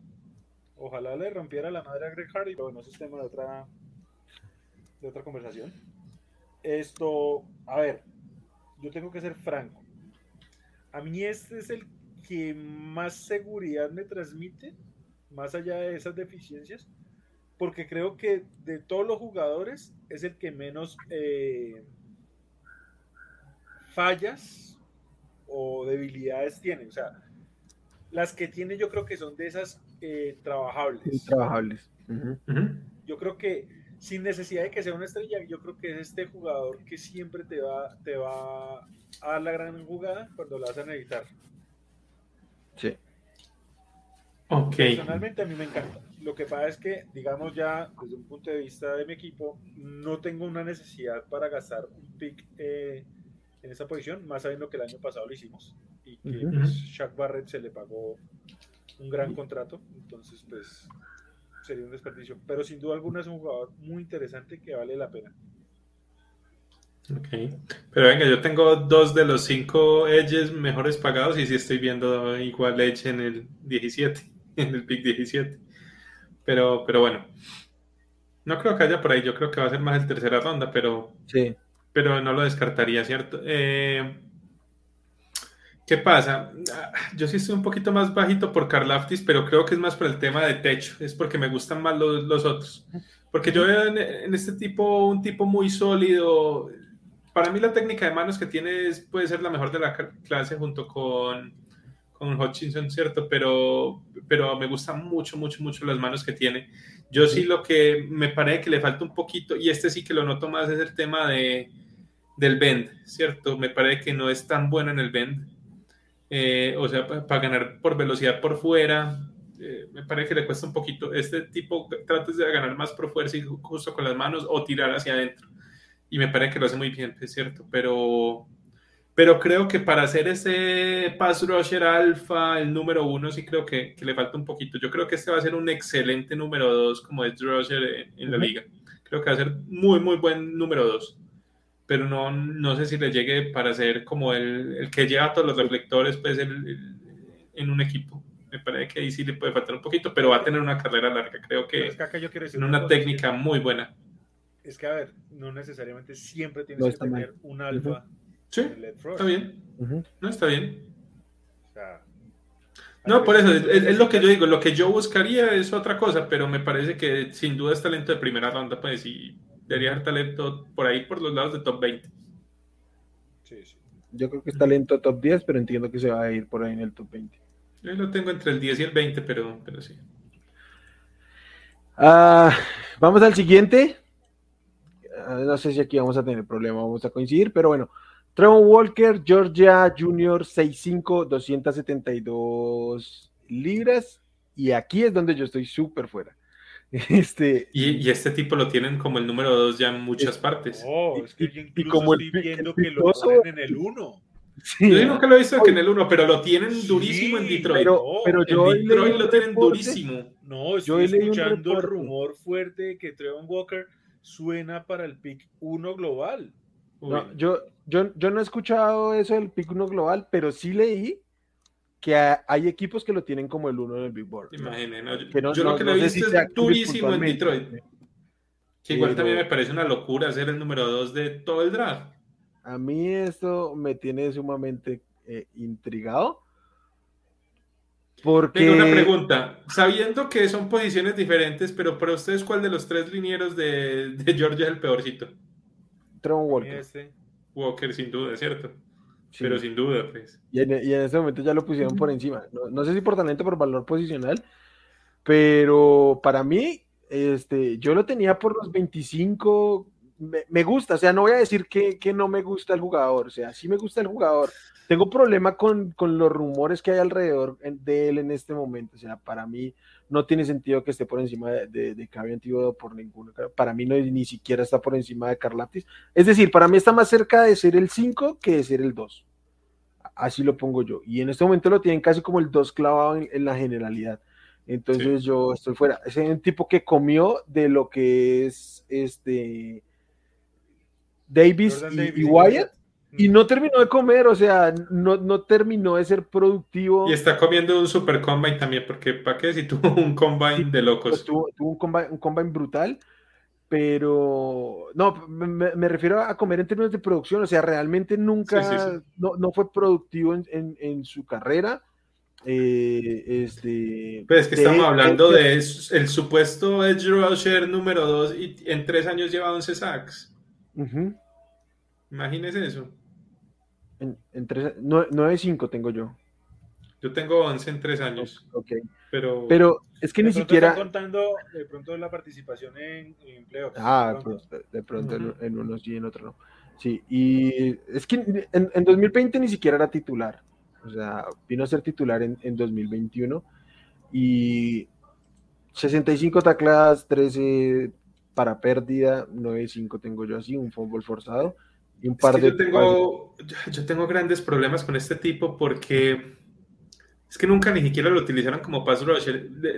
¿Qué le pedían a él? Le pedían setear el edge. Principalmente era, y es muy bueno seteando el edge. O sea, yo creo que es muy bueno como edge contra la carrera. Me parece que es, el mejor de, de, la clase, pero es un edge seteando la carrera. Pues eso no es lo que busca en un edge, sobre todo en el top 5, top 2. Yo no, no, sé si, no sé si han tenido oportunidad de leer el perfil de, de, de Tron Walker en, en NFL, en NFL.com. Lo tienen como el, como el Edge 2, creo. Y la descripción es como, es el mejor Edge contra la carrera. Y, en pases, y en pases, y en, y en pases, y en, y en, jugadas de pase es muy bueno en cobertura. O sea, pero sí, pues, es un Edge. Exacto, y, te sella el, el, Edge, entonces no te va a correr un, Ajá, un quarterback no, corredor, no, te va a salir por allá. pero es un Exacto, pues, el tipo es excelente sellando el, el Edge no. Parece es como tomar un pues, receptor porque es bueno bloqueando. Pues. Eh, y, lo tomas en sexta ronda, pero. Y lo, tomas en otro punto. De hecho, a mí me parece interesante porque sí es un tipo muy versátil, pues, suele bajar en cobertura, o sea, tiene cosas que hacer y que con el cual se puede innovar mucho. Yo, por ejemplo, empezando, previo al combine y que se dispara todo esto, yo decía, a los Cowboys le puede caer muy bien porque Dan Quinn le encantan sus jugadores como con los que puede jugar, eh, a, a, ver en dónde lo pone pero se salió completamente de control. No, pero... no es mal jugador, pues es un jugador top 25, yo creo, pues sí, claro. tranquilamente, es primera ronda en los 20, hasta ahí se van del 15 al 20. Te lo puedo aguantar en el 15, te lo puedo aguantar. Sí, sí, sí. sí. Pero que se vaya, que se vaya por delante de Iquonu, de Neil, de, de los cornerbacks. Yo no lo veo, yo no lo veo en ningún. De esos Gardner o, de Hamilton, no, no, no.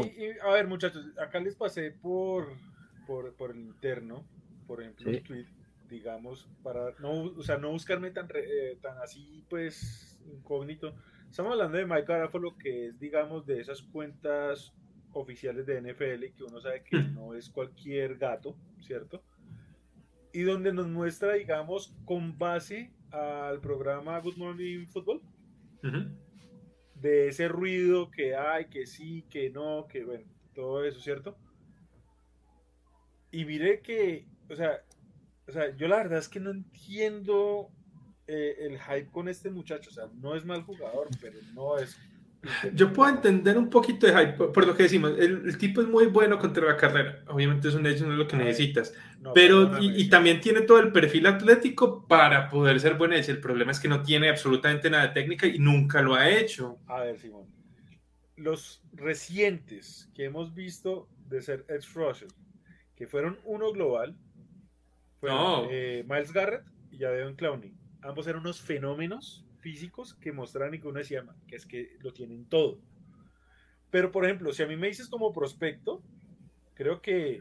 No, así no sea el número uno global. Hay uno que tiene Denver que es una bestia, que se llama Bradley Chubb, que como prospecto me parece mejor que, este tipo. No, claro, y te pone a ver los Bosa y son... No, es que ni claro, es que eh, no está en la misma categoría.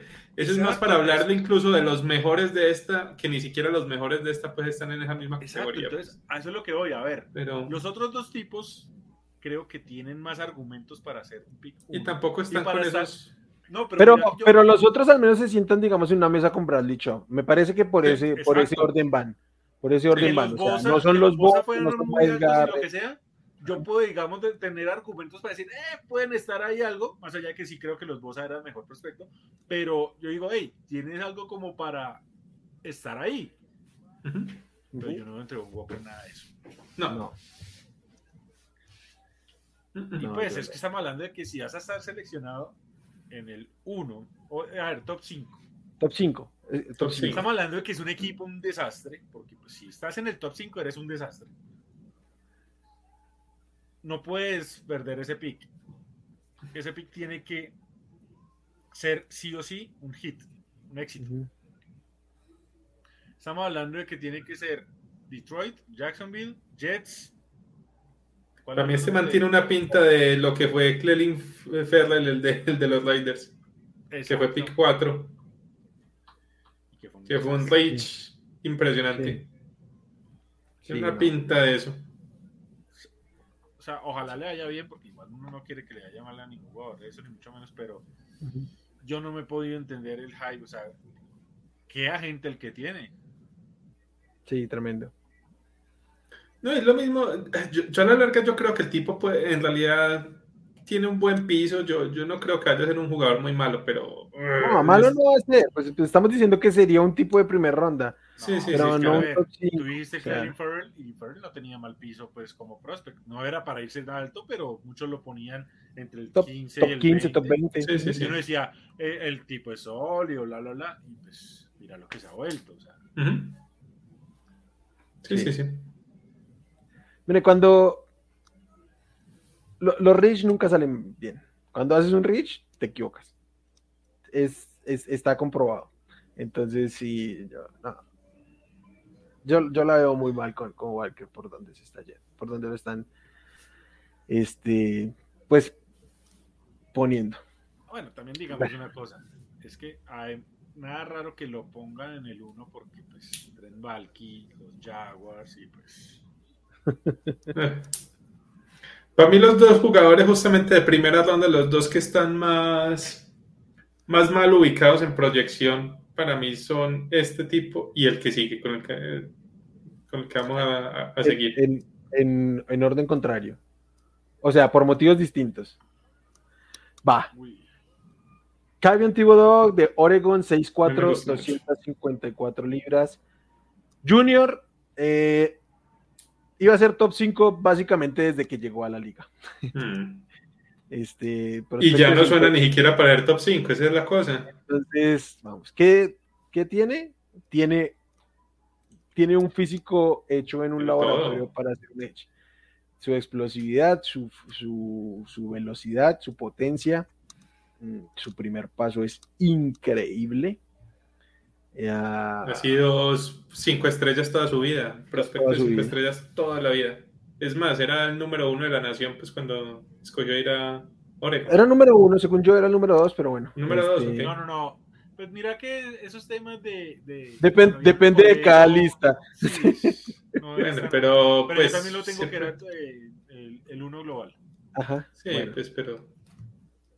Eh, pues da, date, Simón, ¿qué tienes por decir? Bueno, a ver, de entrada, pues no sé exactamente cómo el tema Phil, si es que es horrible en las, en las entrevistas o qué, porque para mí es el jugador con más, más, más potencial que tiene toda, todo el draft. Es increíble el portento físico que tiene Thibodeau. Es muy, muy rápido, es muy veloz, es muy bueno contra la carrera, tiene muy buena técnica de, de, brazos, tiene brazos muy fuertes también, ¿cierto? Este persigue perfecto a los, a los quarterbacks móviles, a los corredores, tiene un muy buen motor. Eh, a ver, cu cu cuando el tipo está on, yo la verdad veo en él mucho el tipo de jugador y me recordaba mucho a lo, a lo que veo con, con Khalil Mack, ¿cierto? Eh, sí le falta un poquito como tal en técnica, pero, pero o al menos pues desarrollar un, po un poco más de, de, moves, que uno le veía mucho, repetía mucho el bull rush, el, el, el rip, el swim, ¿cierto? Utiliza más que todas esas tres, pero, pero sí le faltaba como, bueno, desarrollar un poquito más de counter sobre todo. Eh, creo que puede agregar también un poquito más de fuerza, pero bueno, y, y, y, el otro tema sí es que también le faltaba un poquito de producción, ¿cierto? No, no tuvo tantos sacks para ser pues, un, un, número uno global o algo así, pero, pero al menos yo entré, Hutchinson y Thibodeau, yo veo, muy, digamos, mucho más techo en, en Thibodeau. Yo el techo de Thibodeau me parece que es, que es brutal. Y ya el tema Phil, pues habla mucho de que el tipo, que sí, que, que, que busca mucho el tema del dinero, pero ¿qué tan malo es eso? Pues que juegue por dinero, que rinda. Si rinde bastante y luego me pide pues si se vuelve el mejor Edge y me pide como el mejor defensa de todos y que le paguen mejor, pues hay que pues, pagarle. Pues se le paga, pues ¿cuál es el problema? Que, que, que, le gusta el dinero, que le gustan las criptos, que tiene su propia criptomoneda y no sé qué vaina. Mejor, de, de, de, pronto que le paguen eso. De, de, pronto solventa su vida económica por otro lado y, viene a cobrar menos en la NFL. Sí, yo por ese lado, pues, que tenga otros intereses por fuera de la NFL, no le veo nada de malo, pues tampoco, ¿cierto? Entonces, no sé, tendría que ser algún otro tema que no ha salido a la luz pública o algo así por el que se esté bajando temas de, entrevistas o algo así, porque de resto me parece que debería ser o el 1 o el 2, pero yo, yo lo prefiero, pero entiendo por el que prefiera Hutchinson, ¿cierto? Uh -huh. ¿Qué opinas tú, Aldini? Eh, para mí, eh, es el 1, para mí. Okay. Eh, para mí es un jugador que no sé por qué no tiene los números, porque cuando uno ve los juegos, ¿cierto? Uh -huh. No una bestia, o sea, no un tipo desatado. Eh, es un prospecto y como todo, pues tiene sus, sus mejoras. Creo que eh, si este tuviera las manos del griego, sería el prospecto perfecto, probablemente. Uh -huh. Le falta ese pedacito, pero. Y, y, y a ver.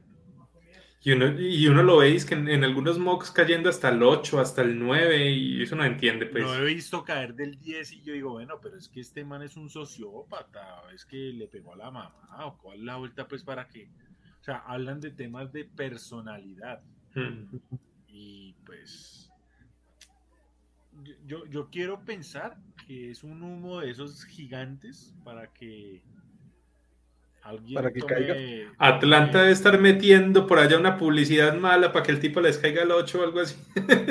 sí, o sea, sería algo así porque, a ver, este tipo no. me parece como un prospecto tipo, o sea, creo que este como prospecto puede estar de la mano de Randy Chop, de los Bosa. Este me recordaba mucho, ¿sabe quién? A Clowney. Sí. Como sí. prospecto.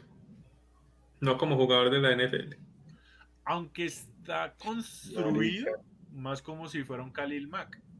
Uh -huh. También, por eso también me recordaba mucho a Khalil. Un poquito más flaco que Khalil Mack, creo. Un poquito, uh -huh. pero no. Sí, es un poquito más flaco, pero.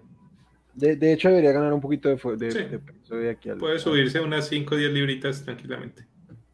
Pero, hey, a ver, de college a pro, sabemos que salir a, se suben casi que sin problema. Sí. Entonces no es algo que a mí me preocupe. No, y, y por cómo se mueve, eh, o sea, es que el tipo está bajito y se mueve como si pesara un 20 libras menos. O sea, uh -huh. con eso no tiene ningún problema. O sea, yo, yo, yo tengo, o sea, yo sí quisiera saber qué es lo que pasa, pues, porque, venga, si este tipo se llega a caer ni siquiera, o sea, para mí lo más bajito que él pudiera caer es top 2. Si ya de ahí cae, es un robo. Yo puedo entender que alguien tome un tackle o a Hutchinson por encima. Yo puedo verlo por ahí, por tarde, top 4, pues podría verlo, pero no debería bajar del top 5 nunca. Pero a ver. Especialmente, especialmente si, si, a, si a, este, qué pena, a Hamilton se lo lleva, digamos, a, a Hamilton también podría verlo por delante, si se lo lleva a un equipo como los Jets o como Texans que tienen dos picks en primera ronda. Entonces dicen, pero, me doy este lujo porque puedo encontrar otro Edge más adelante. No, no, no, pero aquí, a ver, estamos a ver, yo dije top 2. O sea, uh -huh. no, no, salgámonos de los dos equipos que están ahí, que son los Jaguars y los Lions. Los Lions ya tomaron su tackle el año pasado, que por sí es mejor, ¿cierto? ¿O no? Mm. Yo creo que Penny era, es, como prospecto era mejor que cualquier. No, no, sí, Detroit no va a tomar sí, sí. tackle de derecho. Sí, Estoy de, o izquierdo tampoco. No. Y, y pues Jacksonville cometió la barrabasada de pagar. Tampoco creo que vayan a ir por tackle ofensivo. Yo dudo que vayan por tackle ofensivo. Uh -huh. Creo que.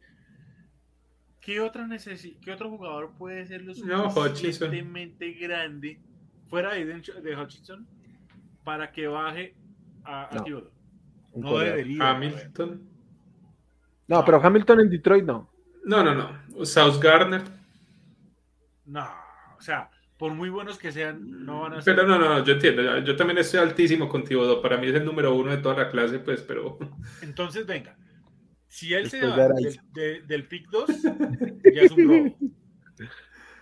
Eh, sí, depende de cómo se comporte, pero, pero como lo planteas, sí. Sí, sí. Pero no, a ver, sencillo.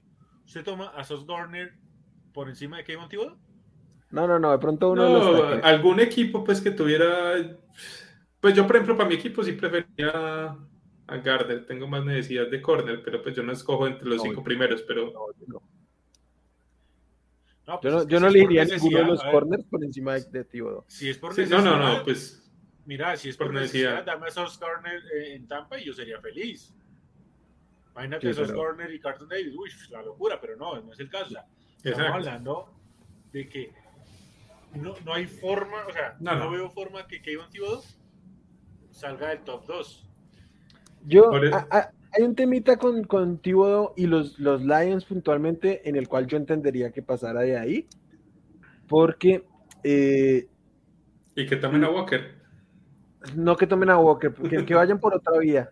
Y es por, por la, o sea, yo no tengo, yo no creo que, que Thibodeau tenga problemas de actitud, pero no es un tipo con el hambre que, que muestra, por ejemplo, Dan Campbell. Entonces creo que por ese lado, por la filosofía del equipo, entendería que lo dejaran pasar. Pero para mí, que se salga del top 5, teniendo ahí a los Texans, a los Jets y a los Giants, sería un absoluto. No, sería una Pero- locura, una locura. listo. Pero mira lo que dices, por el hambre. Es que el otro que suena tiene menos hambre, güey. Sí, exacto, exacto. No, no, o sea, yo con No. encima de Trevon Walker no, no, no, no lo veo de ninguna manera. Sí, es que.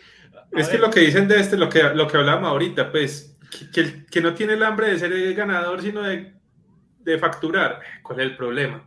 Ese No, no tengo problema, o sea, no tengo problema. Vo- Voy simplemente al, al- al- a lo que me ha expresado Dan Campbell co- como, head coach, Sí, sí, sí. que, que, no le cuadra. No tiene Es la pasión único- así dura, sí. Ujú. Que no es tan cierto, o sea, tú lo ves en tape y el tipo cuando hace una jugada la celebra, o sea, el tipo quiere estar en el campo, le, le gusta sí, el sí. fútbol americano. Y Pero- era pero líder digamos- allá en Oregon. Pero digamos que, que se puede entender ese factor. Pero saliendo del top 5, me parece una locura, un absurdo, la verdad. Pero es que, o sea, sinceramente, y, o sea, acá me, me sigo parando en la raya y voy a pararme en la raya. Ajá. Parce, es que no veo, o sea, yo puedo, es más, lo voy a decir así, voy a armar el, el ruido ya. Yo puedo ver que Hutchinson baje más que Thibodeau como prospecto. A mí me gusta más Thibodeau. A mí también. Si yo, si yo tuviera que decir, eh, ¿a, quién, ¿a quién prefiero? Prefiero a Thibodeau. ¿Y a quién veo más bajando? A, a Hutchinson. Pero según la- lo que se habla, no. Bajar el No, control. Bueno. no, no, listo, lo que se habla es otra cosa, pero es que, por eso digo, o sea, listo, que no sea el uno, puedo entender, porque pues ya vamos a hablar de Hutchinson y tiene sin duda alguna sus, sus herramientas y todo eso, ¿cierto? Sí. Pero es que yo no veo un jugador que por posición, por relevancia, por techo, me ofrezca un poquito más y que, le, y que, que pueda hacer opción en el 2, sabiendo que en el 2 no hay necesidad de tackles ofensivos. Sí, sí, sí. Este, bueno, voy a introducir a, Hutchinson porque obviamente va uno de la mano del otro. Aidan Hutchinson, Michigan, 6'7, 260 libras, es senior. Mm. ¿Qué- ¿Cuál es mi tema? Yo sí tengo por encima a Hutchinson. Yo empecé mi proceso de ver tape a fondo con Thibodeau súper arriba, súper arriba. No era mi jugador uno de la clase, en su momento les voy a decir que es mi jugador uno de la clase, pero este, pues sí era el Edge uno, para mí muy claro. Pero entre más vi a uno y al otro, me fui decantando por, por Hutchinson y en este momento me gusta más Hutchinson. ¿Por qué? Porque no es el portento físico de Tío ni tiene el techo tan alto, pero sí tiene los movimientos, sí tiene el liderazgo, sí tiene la versatilidad. Bueno, Tío también tiene versatilidad, pero eh, la cabeza. Entonces, La para mí, para Sí, mí, sí. No, y, y los movimientos, o sea, que, La técnica, la técnica es muy La sólida. porque es que yo veo a, a, a, a y yo entiendo el por qué no tiene tantos sacks y es que le es difícil terminar de superar a los tackles. Cuando el tipo se tira adentro, no lo paran. Cuando le ponen medio por el lado a un tight end, les pasa por encima, pero sufre bastante por, con la técnica para, para enfrentar a los guards, porque no, yo me imagino que no se lo han terminado de enseñar. Eh, y, y, yo doy la confianza en eso. O sea, si el tipo no les gana por velocidad y por potencia, que es su principal virtud, ya no tiene ningún movimiento para sacarlos. O sea, el tipo tiene, para mí básicamente cero, cero técnica la, la de Tibo. Sí, le falta counters, le falta un counter ahí. Uh -huh. En cambio, en cambio Hutchinson sí lo tiene. O sea, Hutchinson sí. tiene talento, porque igual y, y, si no hubiera tenido esta temporada histórica, Hutchinson estaba pro, pro, eh, proyectado para hacer ronda 1, tardía, pero ronda 1. Uh -huh y pues se termina metiendo porque viene un temporadón. Eso sí, en un equipo con mucho más talento a la defensiva que Tío, mucho más acompañado. Estaba Ojao ahí, también tenía un, un mejor esquema. Eh, pero pues nada, se, se, salió, se salió de la ropa Hutchinson esta, esta temporada uh -huh. y entre más uno lo ve, pues tiene que, que, que verle muchas cosas. Y además, una la actitud también de, de Hutchinson me encanta. Hay unos, unas jugadas en las que es una jugada terrestre y él está bloqueando por la derecha y la jugada sale completamente por el otro lado y por la raya y el tipo sigue con su bloqueo, o sea, si en algún momento puede sacar del, del bloqueo, otra vez va a perseguir allá, o sea, nunca renuncia a la jugada, entonces por eso para mí terminó saltándolo, pero para mí son uno hay uno B, chance. Sí, a mí es porque lo que me gusta un poquito más la, el techo, pues que sí creo que es más alto de Thibodeau, pero Hutchinson está mucho, y, y, y, sin duda creo que Hutchinson va a tener una mejor temporada de novato porque ya está muy hecho, él puede empezar de una vez y, y estar ahí. A mí me recuerda incluso mucho a, a, un jugador, no sé, Wilmar si les recuerdo alguno, porque es un jugador que lo tenemos en la división. ¿A Crosby? A mí me recuerda mucho a Crosby. Sí. A, a, mí me parece un hermano perdido de los, de los Watt, sobre todo de, de JJ Watt. Y además porque tiene... Es menos grande. es menos grande, sí, pero sobre todo en rol y en estilo y esto que te, te, presiona por fuera, pero también lo tiran adentro en paquetes especiales, por uno y otro lado. Sí. Sí, sí. Por, ese lado. Sí, sí, si sí, sí, Si fuera más de una familia, más que los, que los Watt, yo creo que puede ser más de la familia Osa, pero bueno. Pero no es tan bueno como los Bass, le falta también un poquito en el bend, eh, los otros más freaks atléticos que este. Más potentes. Eh, sí, sí, sí. Este es lo que tiene. Lo grande que es la miel, o sea, Ajá. estamos hablando de un tipo de 6'7. O sea, sí. Sí, sí, ese sí. tipo alza la mano y llega a un tercer piso, o sea. Hay un, hay un tema con él es que tiene los brazos corticos, son de 32 pulgadas, ¿cierto? Que eso lo, lo afecta un poquito. Probablemente de todos los edge drafteables, sean los brazos más corticos. Exacto. Pero si me preguntan a mí, eh, el tema de los brazos es su única. Eh, es su único. Es su única falla. ¿Qué pasa? Ah. Que, que, que, su potencial no es tan alto, pero no tiene fallos. O sea, es sí, exacto. Para mí solamente tiene dos asteriscos y ambos son, pues, bueno, obviamente no es trabajable el de los, los, brazos, pues, pero no creo que lo vaya a afectar tanto. El otro tema que es medio... De tortura, quizá. De pronto. Sí, el otro, el otro tema era que antes de este año, pues sí era bueno, pero no brillaba tanto, ¿cierto? Brillaba más Pay el año pasado, ¿cierto? Sí, era... pero, pero cuando tú veías a Pay veías que lo tenía más potencial. Sí, sí, sí, eso es verdad. Sí. Lo otro es que le falta un poquito, un poquito de velocidad, digamos. Eh, sobre todo pues cuando la, la, jugada va por otro lado, de pronto perseguir, no alcanza. Para perseguir no, no tiene como meter. Sí, no, no tiene como perseguir, sí pero quarterbacks. Y el, y el sí, propio, y el propio Walker, eso sí lo mira pueden yo, hacer. Yo, yo, puedo vivir con ese tema de la velocidad, o sea, yo no tengo problema. Yo sí, no, no es tan grave. A mí me puede preocupar y pues, a ver, es que el tipo de lo grande que es, de lo alto que es, no es ese que se doble tanto o de pronto se dobla bien, pero de lo grande que es no es suficiente. Sí. Para mí esa de pronto sería más la preocupación, el bend. Pero son preocupaciones pequeñas. Es que estamos hablando Exacto, de un tipo que se va a ir en el top 3 fijo. Pues ese es 1 o 2 en realidad. Él, él, no pasa a Detroit. Este sí no pasa a Detroit. Sí, este es 1 o 2. Este es ah, no, tipo 1 o 2. Entonces estamos hablando de un tipo uh -huh. muy completo. De Michigan, siendo de Michigan, la presión es tremenda y pues y tiene la personalidad que, que Dan Campbell uh -huh. quisiera. Sí, sí, sí. Y es de, y es de Michigan eh, porque él quería jugar en Michigan. porque Por el papá. Por el papá y porque desde los seis años es seguidor de Michigan. Y Entonces, el papá jugó en Michigan. Sí, sí, sí, por eso. El, el papá jugó ahí, pero él desde niño ha sido fanático de, de Michigan, supongo que de los Lions, me lo imagino. Entonces, la, la, la, ciudad debe estar, o sea, la ciudad no les perdonaría dejarlo pasar. Bueno, si, está disponible, si está disponible en el 2, pues. Sí. Uh -huh. Más cantado sí, sí, que despacito, dice por ahí. este, bueno, rapidito antes de irnos, hablemos de Oyao. Eh, sí. Oyao que para mí era el cuarto de la clase. A mí me gustaba tanto Oyao. Para, para mí el 3 es Carlaptis, les, les, aviso. Sin la lesión, ¿cómo eran? Eh, Hutchinson, Thibodeau, Carlaptis, este, Oyao. Yo tenía Oyao de 3 sin la lesión. Sí, que, que, creo que estaba ahí, ¿no? Porque ese es otro. Oyao tiene más potencial que Carlaptis. Yo Mucho más. le gustará más. Eh, tiene más potencial. Yo. Sí. Eh, yo personalmente, eh, para poner, antes, para poner en contexto, si alguien no lo sabe, se rompió el tendón de Aquiles en el Pro Day. Entonces, esa lesión es muy, muy, muy dura, sobre todo por un pass rusher que necesita esa explosividad. Sí, pero entonces yo voy a ir a lo, a lo que ya le he dicho en repetidas ocasiones a Simón, en cámara y fuera de ella. No se draftea un jugador para su primer año, se draftea un jugador para su carrera. Sí, hay gente que dice que puede jugar este año, yo lo veo muy difícil. Que, que, que se haya recuperado K-Makers en X cantidad de meses, no, es diferente posición, es otra cosa, él no va a jugar este año. Y, y no jugó bien, no jugó bien. Sí, no jugó bien.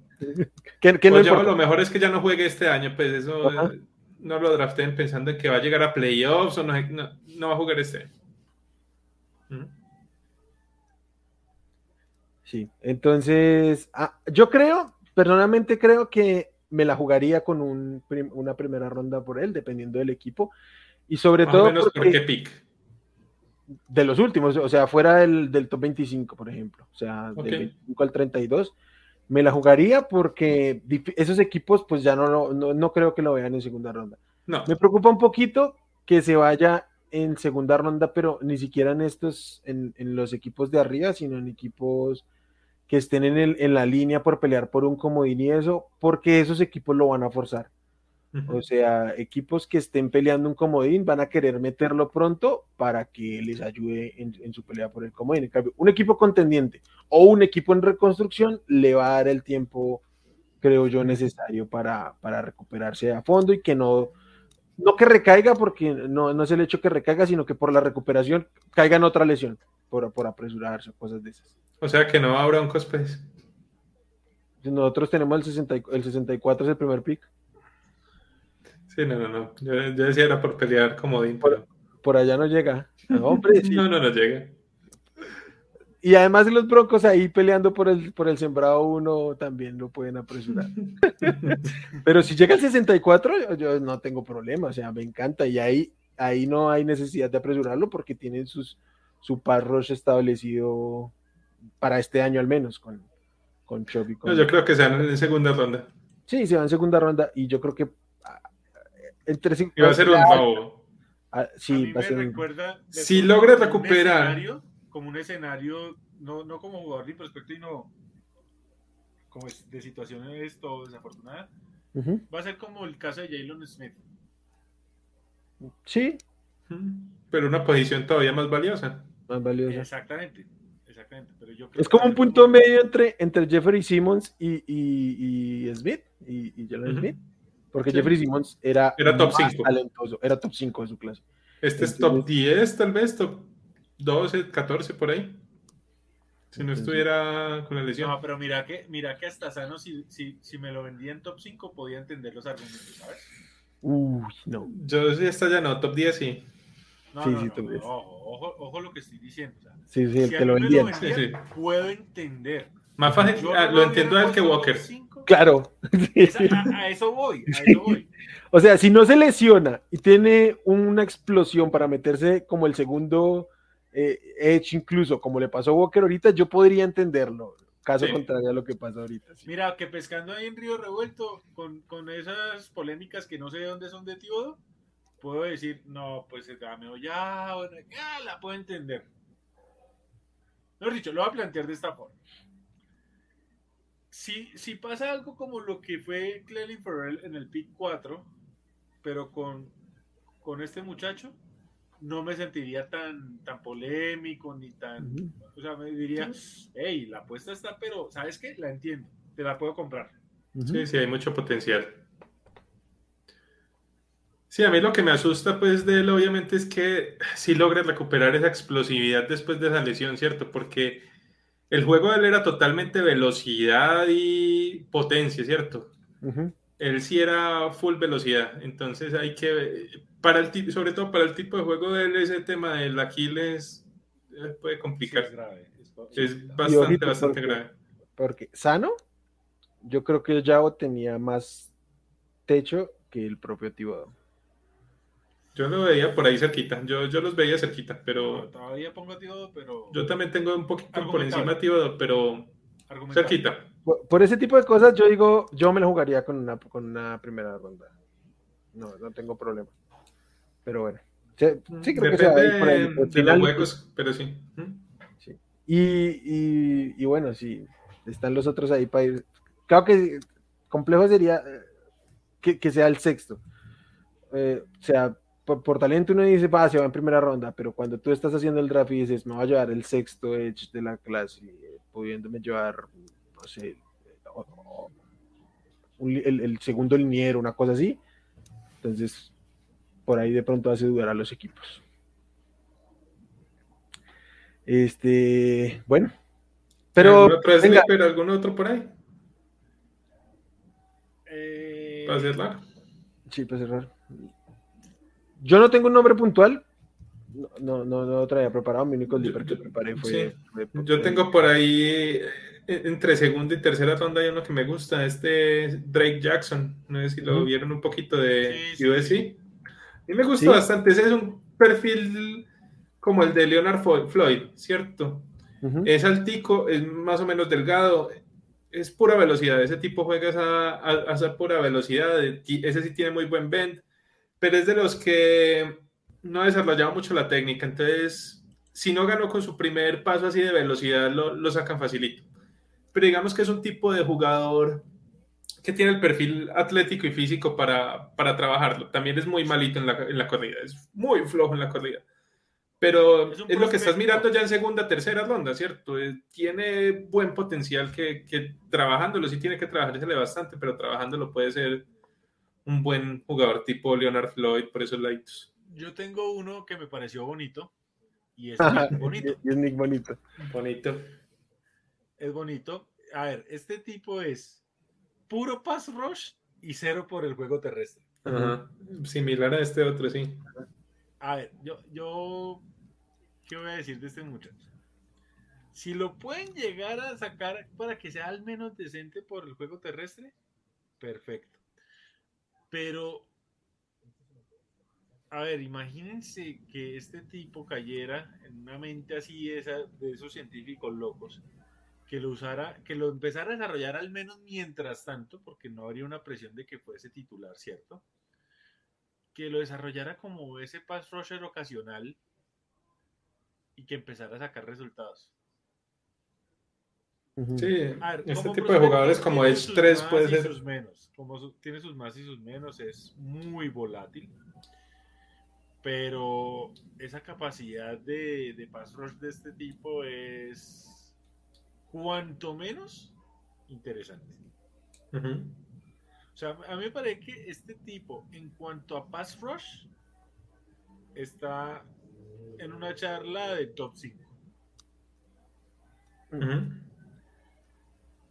si, fuera solo por eso, mira que yo puedo entender que fuese hasta top 15, top 20, si fuera solo por eso. Pero es que en el juego terrestre, pues lo queda más Tom Brady. Menos le te ganas. Sí, o sea, es que yo no sé, este tipo, en, o sea, la parte de, del juego contra la carrera casi que desaparecía pues yo no le vi nada ahí. Aunque, aunque eh, estos que se van a ir en segunda ronda, los hecho, o que se prevé que se vayan en segunda ronda, más o menos es la generalidad. Salvo Boye Mafe por ahí, que sí se compromete un poquito más en el juego terrestre, este, todos estos Jackson, Bonito, este, no, no, no se comprometen tanto en, el juego terrestre. el otro por ahí de pronto era esto Millay Sanders, pero, ah, pero atacar muy fino. Sí, no, y también creo que se va a ver un poquito más tarde. A mí me gusta Millay Sanders, pero creo que es de tercera ronda. Este, puede ser bien interesante, puede ser un robo de tercera ronda, o sea, que ese es su valor, pero que a final de tu carrera uno pueda decir, oh, qué buen valor fue de tomar a Millay Sanders ahí. Sí, sí, sí. Ese era el otro que de pronto ahí, pero la verdad me, ganó más como el, prospecto de Bonito en cuanto al paso ah, es muy bueno. Sí. Esa bestia ocasional en tercer down que te vaya a joder la vida, yo creo que ese puede ser. Sí. Bueno, un rol similar al que, al, que draftaron los, los, los Bucks el año anterior, ¿no? Eh, sí, lo que pasa no, no solo el tipo de jugador, sino el, el rol de meter en paquetes especiales, básicamente. Con la diferencia que traían sí traía un poquito más en el juego terrestre. En, general y, perspectiva de, proyecto físico y todo. bueno, muchachos, agarrando ya ahora sí. Eh, uh, nada, Aldini, Simón, gracias. Regálenos sus redes antes de irnos. Bueno, eh, creo que acá, sí, ahí, no cuadro, así acá. Pero, que, por el audio. no, a mí en Twitter me encuentran como arroba box. Esto creo yo que tenemos un muy buen programa adelante porque hay mucho, creo que de lo poquito que puede dar Blue Chip es en la secundaria, por lo menos creo que hay dos nombres que pueden estar ahí. Entonces yo creo que nos viene un programa interesante para la próxima semana. Así es. Simón, regálanos tus redes. Sí, ahí en la secundaria hay creo que el único blue chip tal vez de, de, la clase, o por ahí. Pero bueno. Pero bueno. Sí, sí, sí. A mí me encuentran en arroba suribepe, ya saben muchachos, cualquier prospecto que quieran que hablemos, cualquier cosa, me comentan por ahí. Y venga, y Wilmar, antes de que se despida, acá veo que, que estamos, que Voltap, GoBox, y cómo, y, usted qué ahí, ¿Cómo, dice, cómo es que dice Russell Wilson, que montemos, ¿cómo es? Montemos puso. Montemos. Se ve horrible eso en español, ¿no? Puso el tweet en, en, en, en qué? En, en, traductor de Google, quizás. Ajá, montemos. Pero bueno, está buena la intención, ¿no? Eh, ah, yo le pregunto la intención. Y sí, sí, le... muy agradable, pero uy. Sí, sí, montemos. Y la, y, y Capaz el, tenía que ahí cerca y pues bueno, no lo culpo con lo que, como llegaron a la comunidad, está bueno porque, o sea, firmaron y ya andaban visitando hospitales, conociendo refugiados, o sea, estuvo, esa muy buena la actitud para llegar a la ciudad. Sí, ya hubo también en México. Ah, sí, estuvo Warner en el, en el programa internacional de la NFL ahí en México. Pero bueno, Wilmar, montemos, montemos. Montemos. Dale, montemos. Yo soy Wilmar, en redes me encuentran como en Twitter arroba Leuchavico y aquí en Twitter como arroba Leuchavico. No olviden dejar ahí por ahí sus, sus follows y todo el tema. Y al proyecto como arroba desparchados NFL, ahí ya saben, cualquier cosita que, requieran decirnos, ahí estaremos. Eh, gracias a todos los que acompañaron, Aldini y Simón, un gusto como siempre y adiós. Montemos.